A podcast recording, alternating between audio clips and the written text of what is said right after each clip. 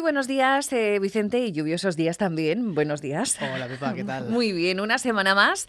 eh, estamos aquí para eh, seguir conociendo y sobre todo aprendiendo, ¿no? En- entre todos y sobre todo gracias a ti un poquito de, de psicología.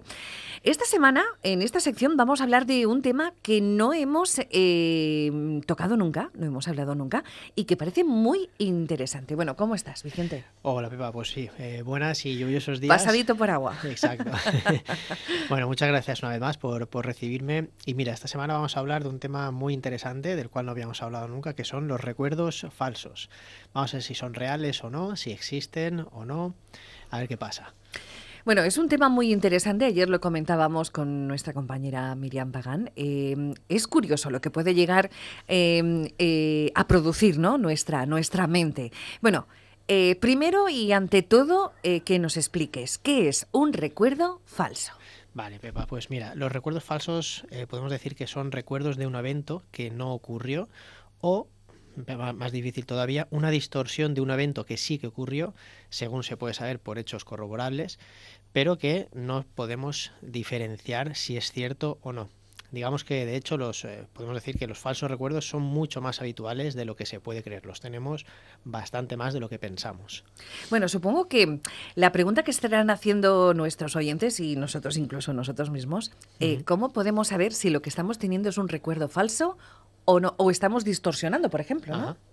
Lo cierto es que, digamos, para nosotros mismos, por nosotros mismos, no hay una manera 100% fiable de saber si lo que estamos recordando es cierto tal cual lo recordamos. Esto solo podría ser verificado, eh, digamos, a través de cotejar información con otras personas, grabaciones con cámaras de vídeo, etcétera. Es por esto que, que en los juicios existen procesos de verificación y análisis psicológicos porque una de las eh, posibles y dramáticas consecuencias que podría tener un recuerdo falso es una condena en un juicio para una persona que no ha cometido un delito. Justamente en ese sentido no lo había pensado yo. Pues mira, claro, un recuerdo falso puede ser algo tan simple como recordar una, la fecha de cumpleaños errónea de alguien o algo tan importante como reconocer una cara de alguien que está siendo juzgado, pues, por ejemplo, por asesinato, ¿no? Por decir algo. Aunque lo realmente complicado, podemos decir, es distinguir los recuerdos falsos parciales, que son este tipo de recuerdos que tienen parte de verdad y parte que la mente ha eh, rellenado huecos. Y, y ahora eh, otra pregunta, ¿no? Porque queremos saber el, el quid de la cuestión, ¿no? ¿Cómo, ¿Cómo es que esto sucede, ¿no? ¿Por qué se generan estos recuerdos falsos?